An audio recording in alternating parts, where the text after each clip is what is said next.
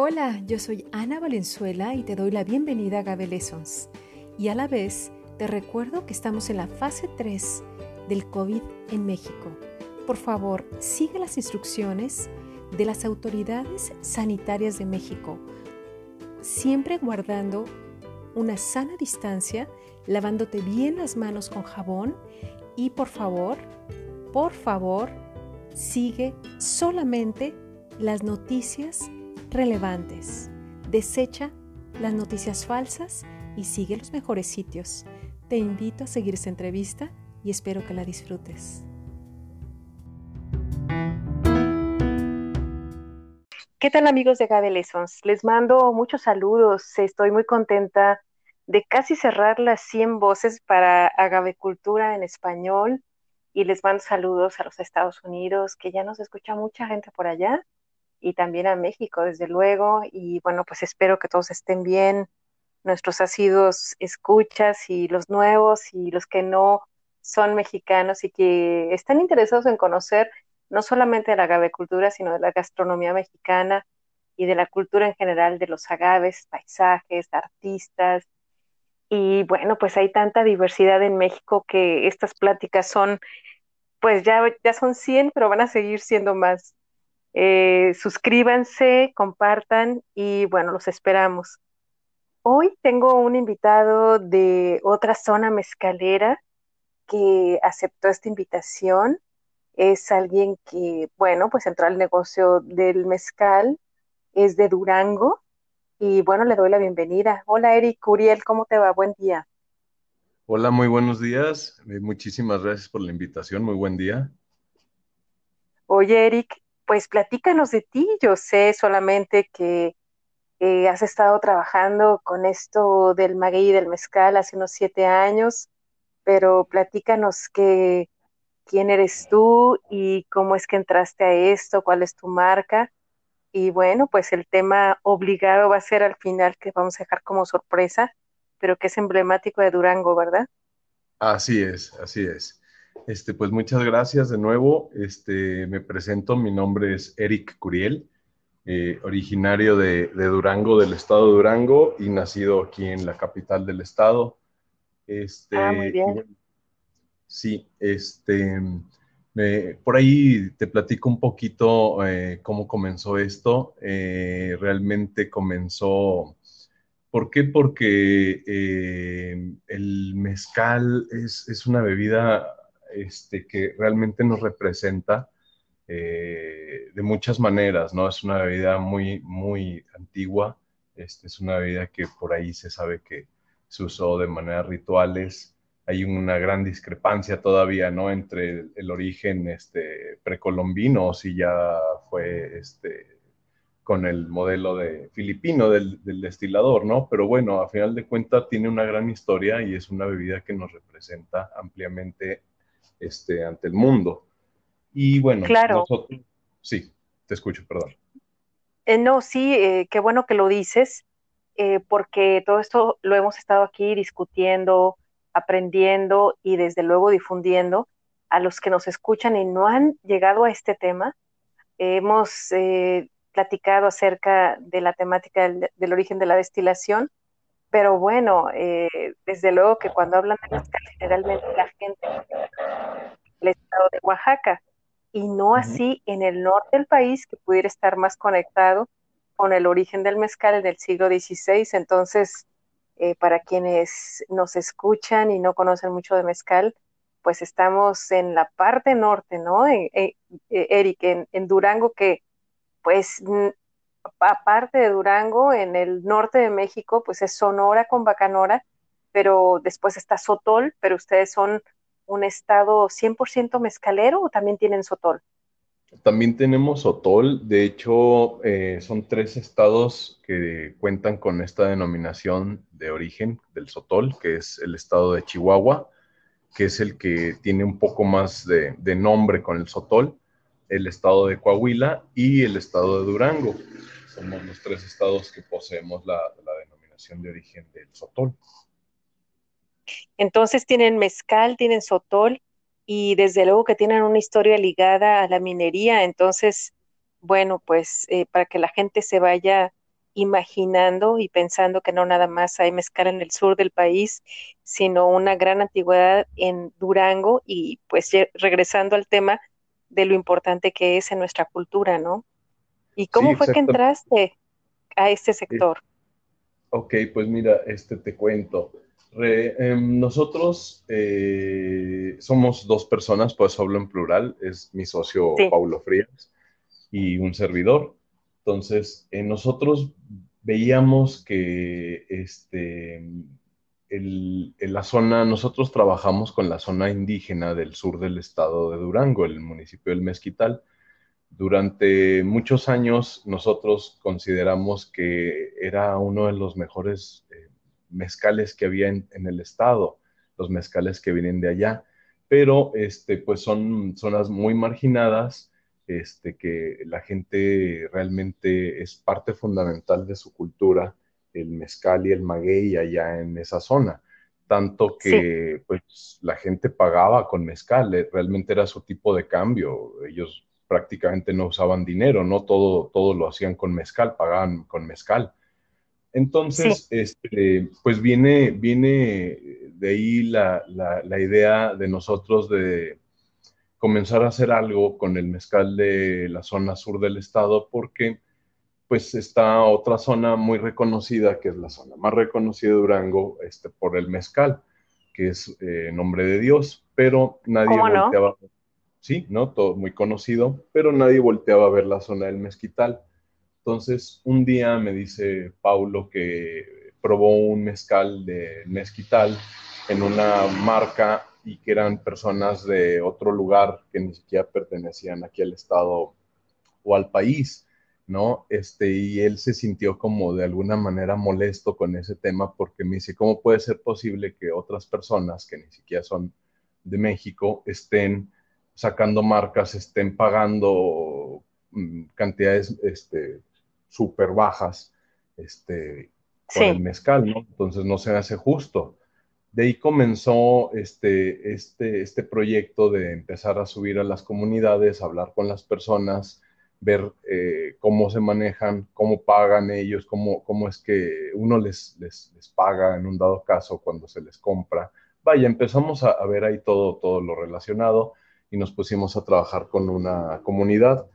Sí, este, la idea pues es eh, pagar bien el producto, porque nosotros no somos productores así, no tenemos una vinata, rentamos una vinata, ¿sí? Este, porque no tenemos una, entonces subimos, le rentamos a una persona una vinatita y trabajamos con, dos personas siempre.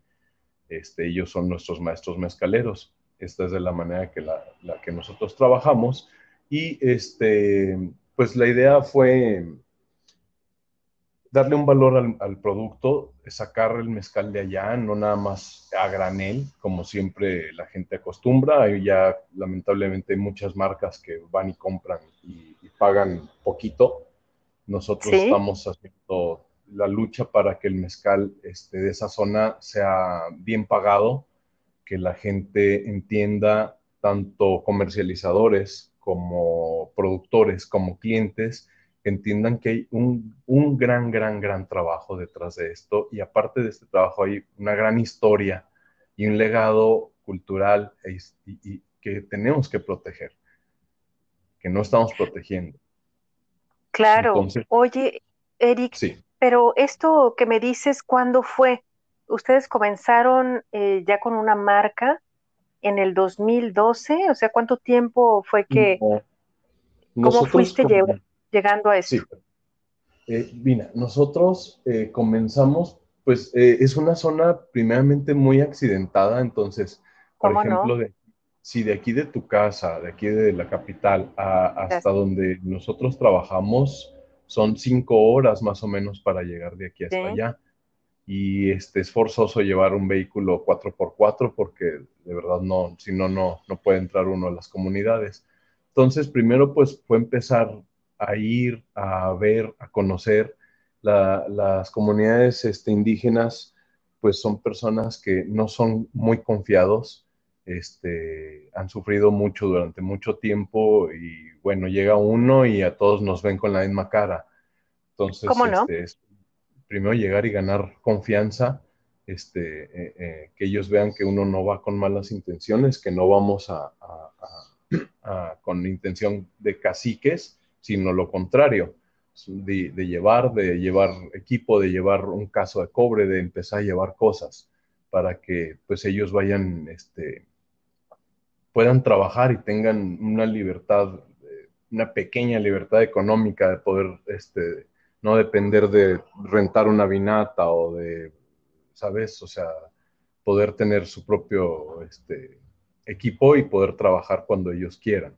Entonces, eso fue lo que empezamos a hacer. Nos tardamos unos años, sinceramente, como dos o tres años, buscando, planeando esto, lo otro, este, ahora sí que haciendo amigos, porque no es nada fácil. Ya una vez que pudimos establecer una relación y una, una confianza, este, comenzamos a trabajar, registramos una marca que es Mezcalos Revueltas, que ya te platicaré un poquito de la historia del nombre, pero este, bueno, ya, comenzamos ahora sí a trabajar con, un producto formal, este, lanzarlo al mercado de manera formal y sacar los productos que, se hacen allá, que son varios tipos de mezcales, no nada más es el cenizo que todos este, conocemos por acá, sino también se trabaja tepemete, se trabaja mezcal de Castilla, se trabaja masparillo, se trabaja uno que se llama almay, que es un nombre en Odam, que significa maguey enano. Entonces, eh, tenemos mucha variedad, mucha, mucha variedad de, de, maguey acá en Durango que no se trabaja, que no se conoce. Y bueno, también la, la parte de la tarea y del compromiso es pues dar a conocer este, las riquezas y las delicias que Durango ofrece en cuestión del mezcal. Oye, eh, ¿qué especies han ustedes hecho alguna identificación de estas plantas? ¿A qué especies corresponden? Bueno, no, no, no, no exactamente lo hemos hecho nosotros. Nos respaldamos mucho con el trabajo que hicieron del, del IPN, el Instituto Politécnico Nacional, aquí del CIDIR, es un trabajo que realizaron este, cinco investigadoras y bueno, por ahí es en lo que nos basamos. Este, ellas eh, ahora sí que identificaron la gran mayoría de las especies que tenemos aquí en Durango, subespecies y especies. Y bueno, sobre eso ya tenemos un gran referente para poder trabajar y saber qué tipo de agaves estamos trabajando. Este, y poder identificar eh, variedades que, por ejemplo, aquí tenemos rodacanta, maximiliana y no se trabajan para el mezcal, ¿no? Mira. Y sabemos que, que, se trabaja ahí ni aquí dens, hay muchas variedades que realmente no se están trabajando. Entonces, la finalidad es también llevar algo de, conocimiento y capacitación técnica a los maestros mezcaleros de la zona para que este, puedan ir identificando otras variedades de agave de la cual se pueden hacer muy buenos mezcales y empezar a sacar ahora sí que las riquezas de Durango y no este, enfocarnos únicamente en el cenizo, que es una delicia, pero vaya, si tenemos una gran variedad para ofrecer, ¿por qué no hacerlo? Claro. Oye, eh, Eric, y entonces esta marca que es Los Revueltas, eh, yo no sabía, bueno, los Revueltas son muy conocidos, ¿verdad? Pero son del estado de Durango y de la ciudad de Durango. es un cambio, pero tiene que ver como con, con este, con, la identidad y con los, lo emblemático, ¿no? Sí, correcto. No son de aquí de, la ciudad de Durango. Ellos nacieron, son originarios de Santiago Papasquiaro, que es ah, este, de la tierra de Tepehuanes. Son originarios de Santiago y sí, efectivamente son de aquí de Durango y para mucho orgullo de nosotros, ¿no? Este, por eso, por eso el nombre de los revueltas. La idea es que son muy conocidos, pero, mm, mm, por ejemplo, hay personas que conocen la imagen de José, porque es creo que eh, la imagen más conocida de los revueltas, pero hay personas que ignoran completamente quién era José o qué hacía José. Entonces está José, está Fermín, está Rosaura, está Silvestre que están considerados genios del ámbito artístico, cada uno en lo suyo. Tenemos un escritor, tenemos este, un violinista, tenemos una bailarina actriz y tenemos este, por ahí eh, a Fermín, que se le considera el padre o uno de los este, padres del movimiento muralista en México. ¿Cómo no? Ajá, entonces, sí. Oye, pues muy interesante. Y, ustedes este, eligieron este nombre y eh, son los dueños de la marca y ustedes están promoviendo, eh, pues no sé, estas marcas con los diferentes agaves de los cuales me hablas. Eh, o sea, hay, hay, muchas cosas que decir, no solamente por la marca misma, sino por la biodiversidad y el lugar, ¿no? Entonces, eh, no sé si, eh, cuántos tipos de, mezcal tienen. Ok, manejamos cuatro, cuatro, tipos de mezcales, hechos cada uno con distintos tipos de maguey. Manejamos el cenizo, el durangensis o durangensis, que es el, el, más icónico de aquí de Durango, es la especie endémica del estado de Durango. Y bueno, es el que más se conoce, manejamos el cenizo, manejamos un masparillo, que es un agave eh, bovicornuta gentri, que es también del sur del estado, eh, son sabores muy distintos, muy diferentes, eh, digamos que recuerda un poco más a la tierra el masparillo, me gusta mucho, que me recuerda mucho a los sabores terrosos este, de, la, de la misma este, zona donde nace. Este, está el agave de Castilla o el maguey de Castilla, igual le decimos hacia el mezcal de Castilla, que es una angustifolia hub, este, que solamente crece en toda la franja sur del estado de Durango, es, es, endémico de ahí, de esa zona, o esa variedad de agaves endémica de ahí. Y manejamos el tepemete, que también es una subespecie de angustifolia, pero este es un agave muy pequeño, este, muy escaso, pero pues nosotros le llamamos la joya de la familia Revueltas. De hecho, lo representa Rosaura porque es un mezcal de notas muy, muy agradables, muy delicado, muy suave, dulce. Entonces, este, consideramos que es de lo mejor que tenemos aquí en Durango y muy poco conocido ese, tipo de mezcal. Oye, pues estás hablando de los cuatro revueltas y de, los, de las cuatro especies que están manejando. Y se me ocurre preguntarte a qué altura eh, es que están estos agaves o esta zona de producción y cuál es la etnia o el grupo eh, indígena que, los está aprovechando, transformando y que conoce de esta cultura. Ok, sí, son, son distintas regiones. Por ejemplo, eh, el cenizo y el masparillo lo estamos trabajando con una región. Ellos están más o menos a mil, 1400 metros sobre el nivel del mar en, en la zona del mezquital. Son como microclimas. Hay que bajar bastantito venimos como de 2.200 y hay que bajar como unos 1.400 más o menos. ¿A 2.200 este, está Durango? Perdón. No, nosotros estamos a 1.840 y pico, 64, algo así. Ay, no sabía. Sí, cuando subes a la, a, la, a la, sierra, primero hay que subir bastante al pico. Y luego ya de ahí estás en una zona ciertamente alta que es boscosa, pino encino, y de ahí bajas a las comunidades y otra vez, ahora sí que empiezas a cambiar de clima y entras a los microclimas, no? Y ahí este, sacamos lo que es, eh, eh, disculpa, me dije más parillo, de ahí sacamos lo que es Castilla este, y Tepemete, de esta zona. Y vamos un poquito más arriba, regresamos otra vez a los 2200, nos vamos un poco más arriba de la sierra y volvemos a bajar a una comunidad, eh, pero ya no tanto, que está como unos 1800 y eh, de ahí trabajamos lo que es Masparillo y Cenizo. El Castilla y el Mete son de, climas este, muy cálidos, el, el, el, el, perdón, el Castilla lo llega uno a encontrar hasta 800, 600 metros este, sobre el nivel del mar, ya en la zona colindante con, con Nayarit y Sinaloa.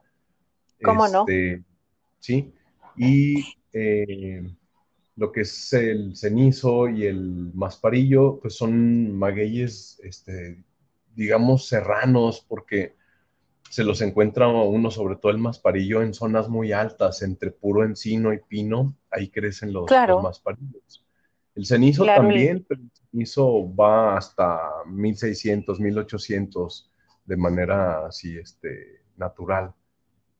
Claro, son, son agaves de zonas más frías. Y este, ah. ¿y cuál es la etnia que, está ahí en el mezquital? ¿Son tepes? Bueno, son cuatro. Bueno, en realidad son cinco. Una, una no tengo información de ella, pero estábamos hablando de, viniendo de Nayarit hacia, hacia acá. Estamos hablando, allá hay este huirras de las familias Huirrari, Huichol.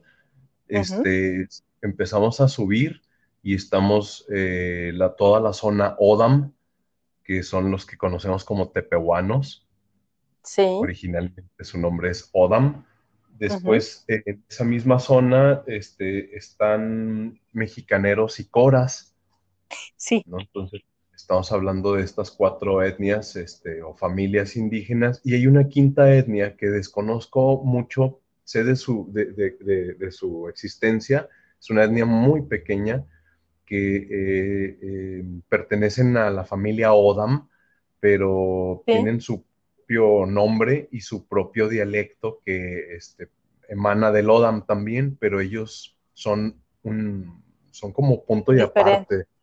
Sí, sí, sí, tienen otras costumbres.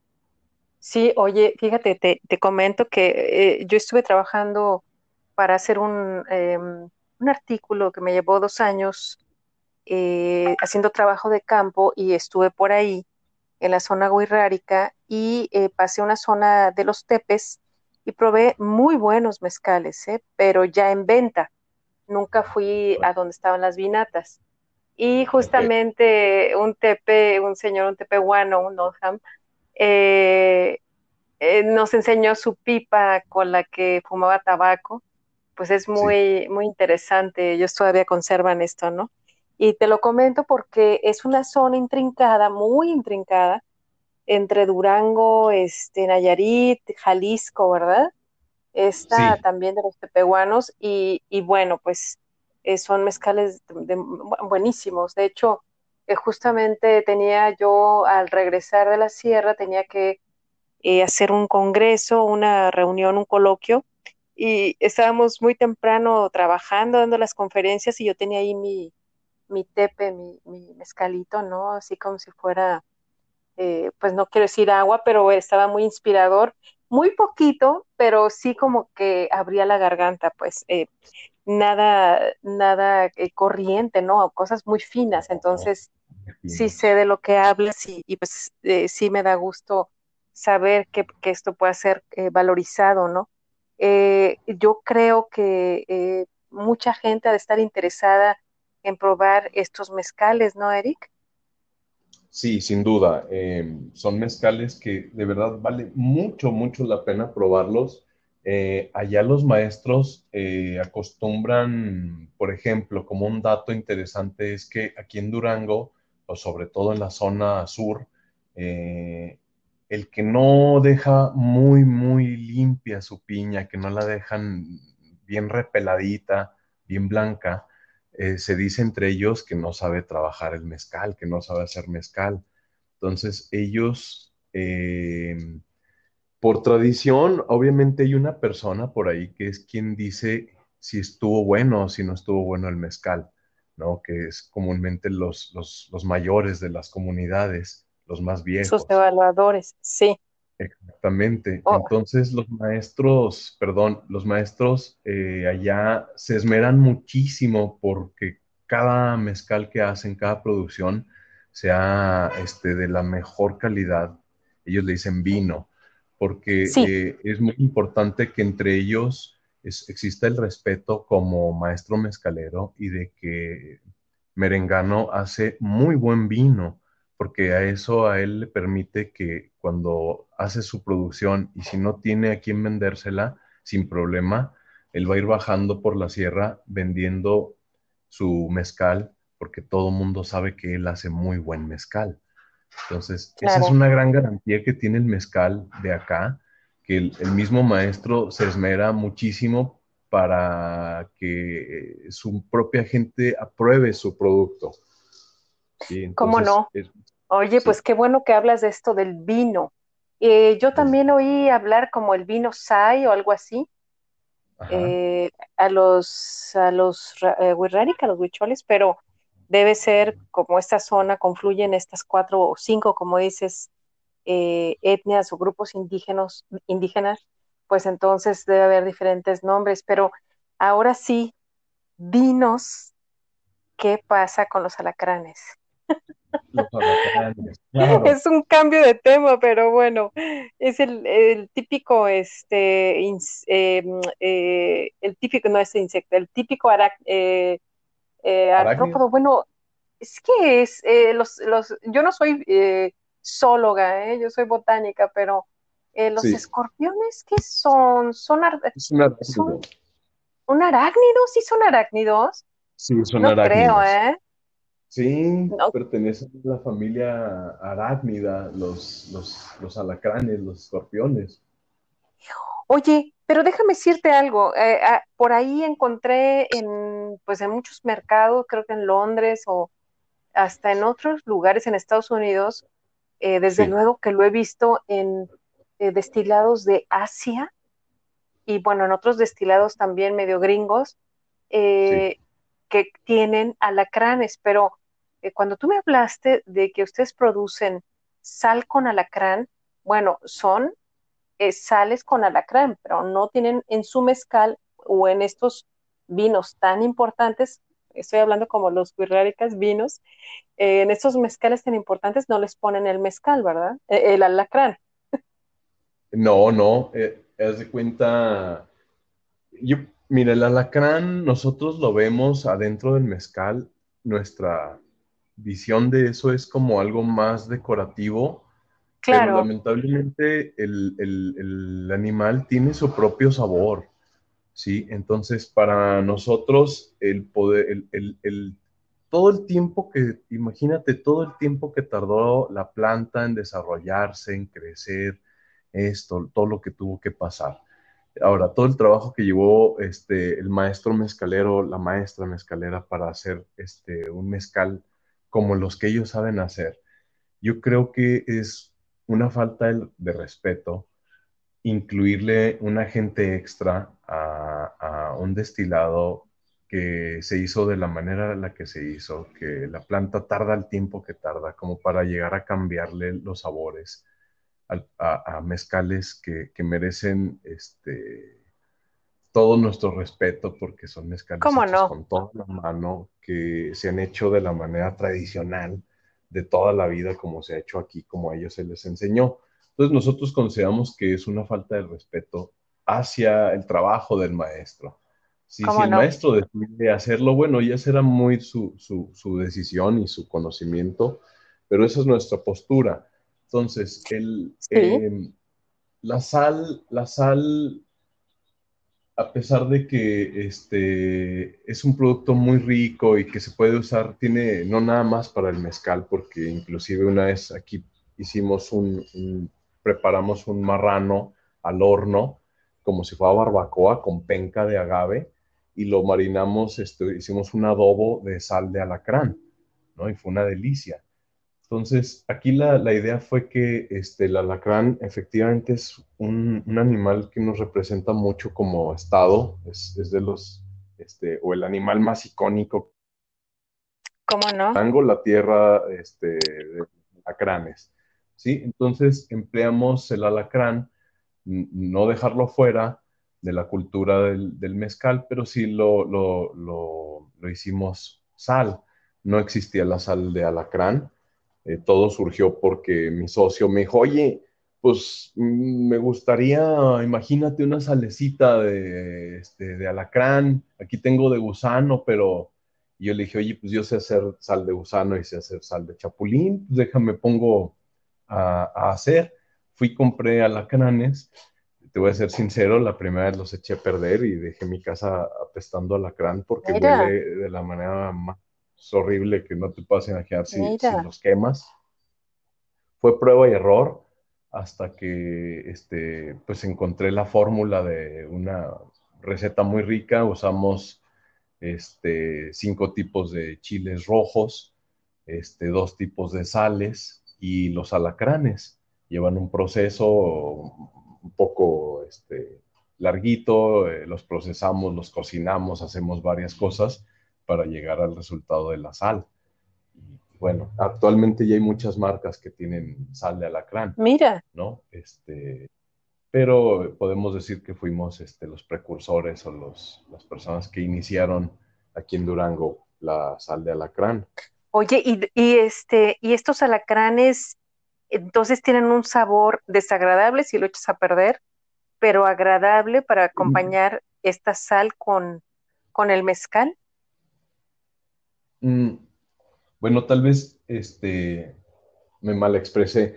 Originalmente pues, los eché a perder, porque en serio los eché a perder, los quemé y, el ah, producto yo realmente lo tuve que desechar.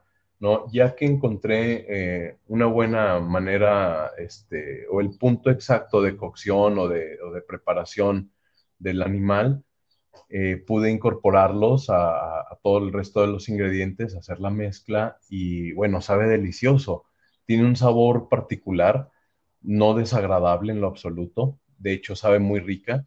Este, tú la pruebas y, a pesar de que nunca hayas probado una alacrán en tu vida, vas a saber que ese saborcito que sentiste es el del alacrán, pero no, no es desagradable, no huele mal, es, un producto muy agradable, tiene muy buen, muy buen aroma, son, es una mezcla de chiles, vaya. Oye, no, pues muy, este, te puedo decir. muchas ganas de probarlo, Dan, con esta descripción y sobre todo, pues cuando se conoce ya, yo, yo ya conozco al menos uno de los mezcales de los cuales hablabas, eh, de los tepes, y pues es toda esa historia de Durango y de la familia Revueltas, pues Durango se va eh, vistiendo de los valores que tiene el Estado, ¿no? Porque sí, yo creo que sí se reconoce Durango por sus alacranes, pero primero este, era eso, ¿no? Los, alacranes y ahora ya con todo lo que ustedes están haciendo de producir buenos mezcales o de llevarlos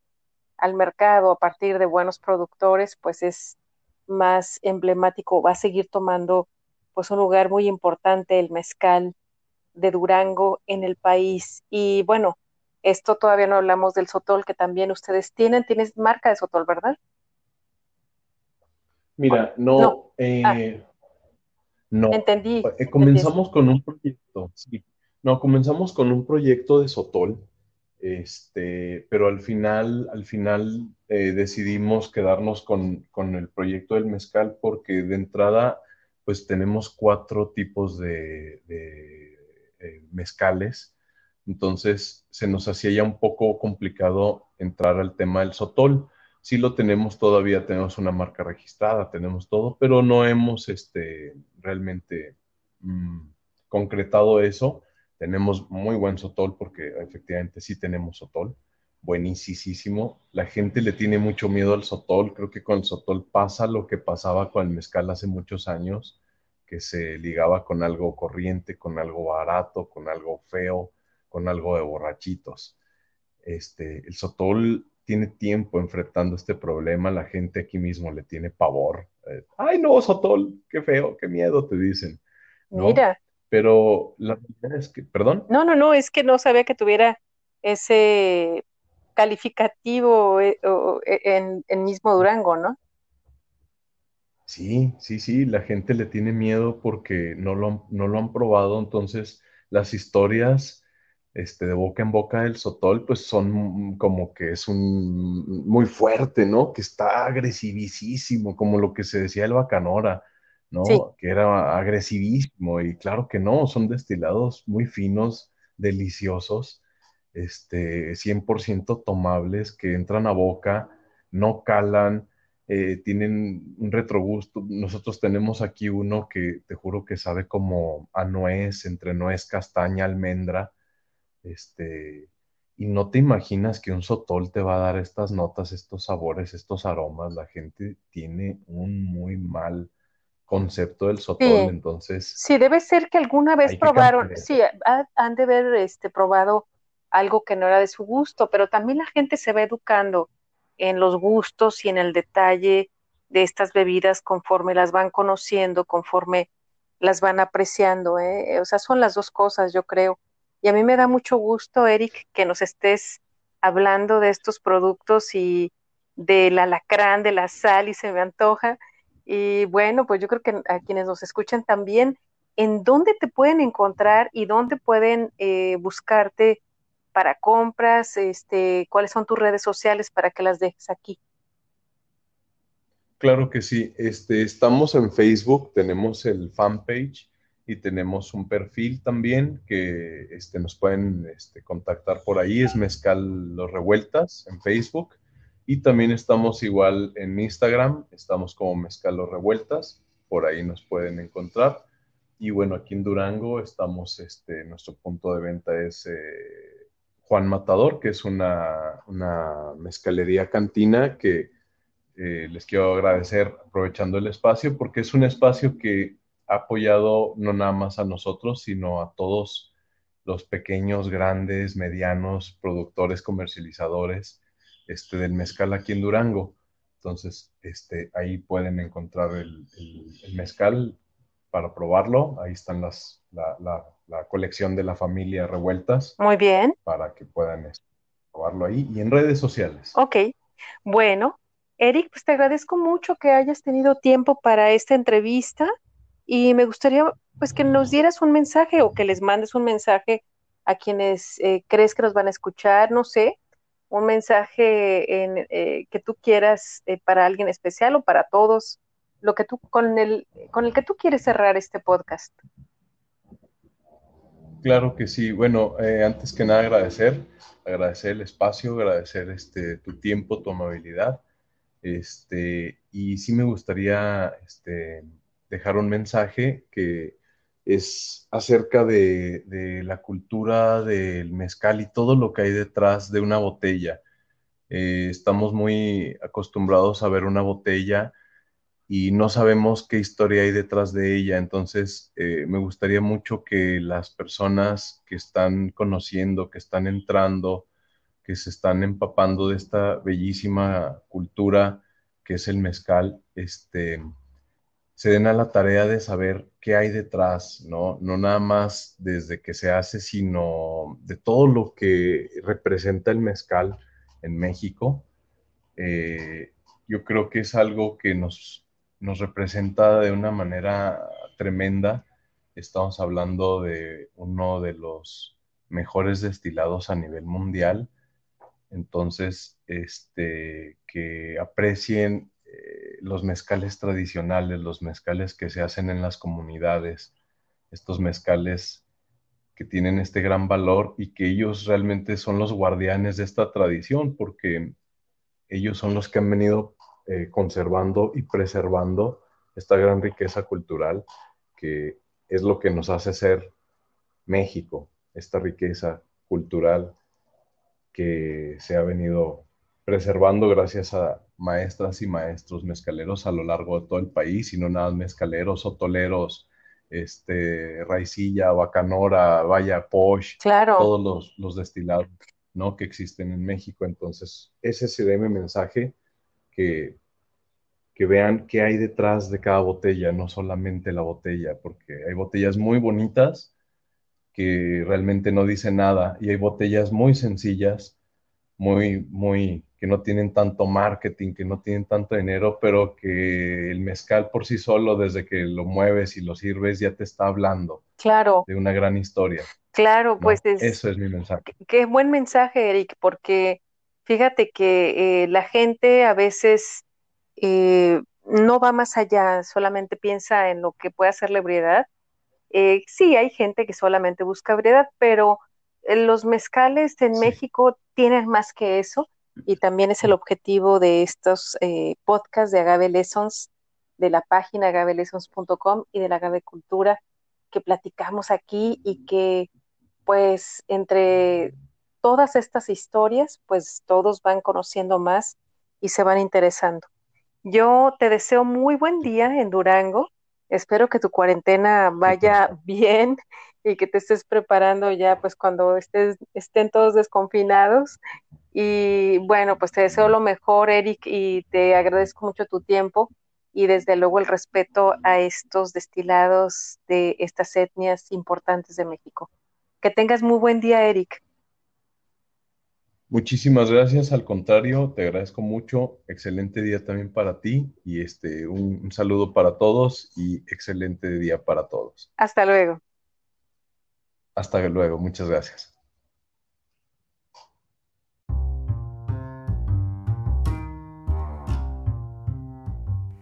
¿Te gustó la entrevista? Síguenos, estamos en las redes sociales. Yo soy Ana Valenzuela y me encuentras en agabelesons.com también en Twitter, LinkedIn, Facebook, Instagram. Tendremos más personajes. Déjanos tu voz. Mándanos un mensaje por esta plataforma. Nos seguimos y nos encontramos nuevamente. Hasta pronto.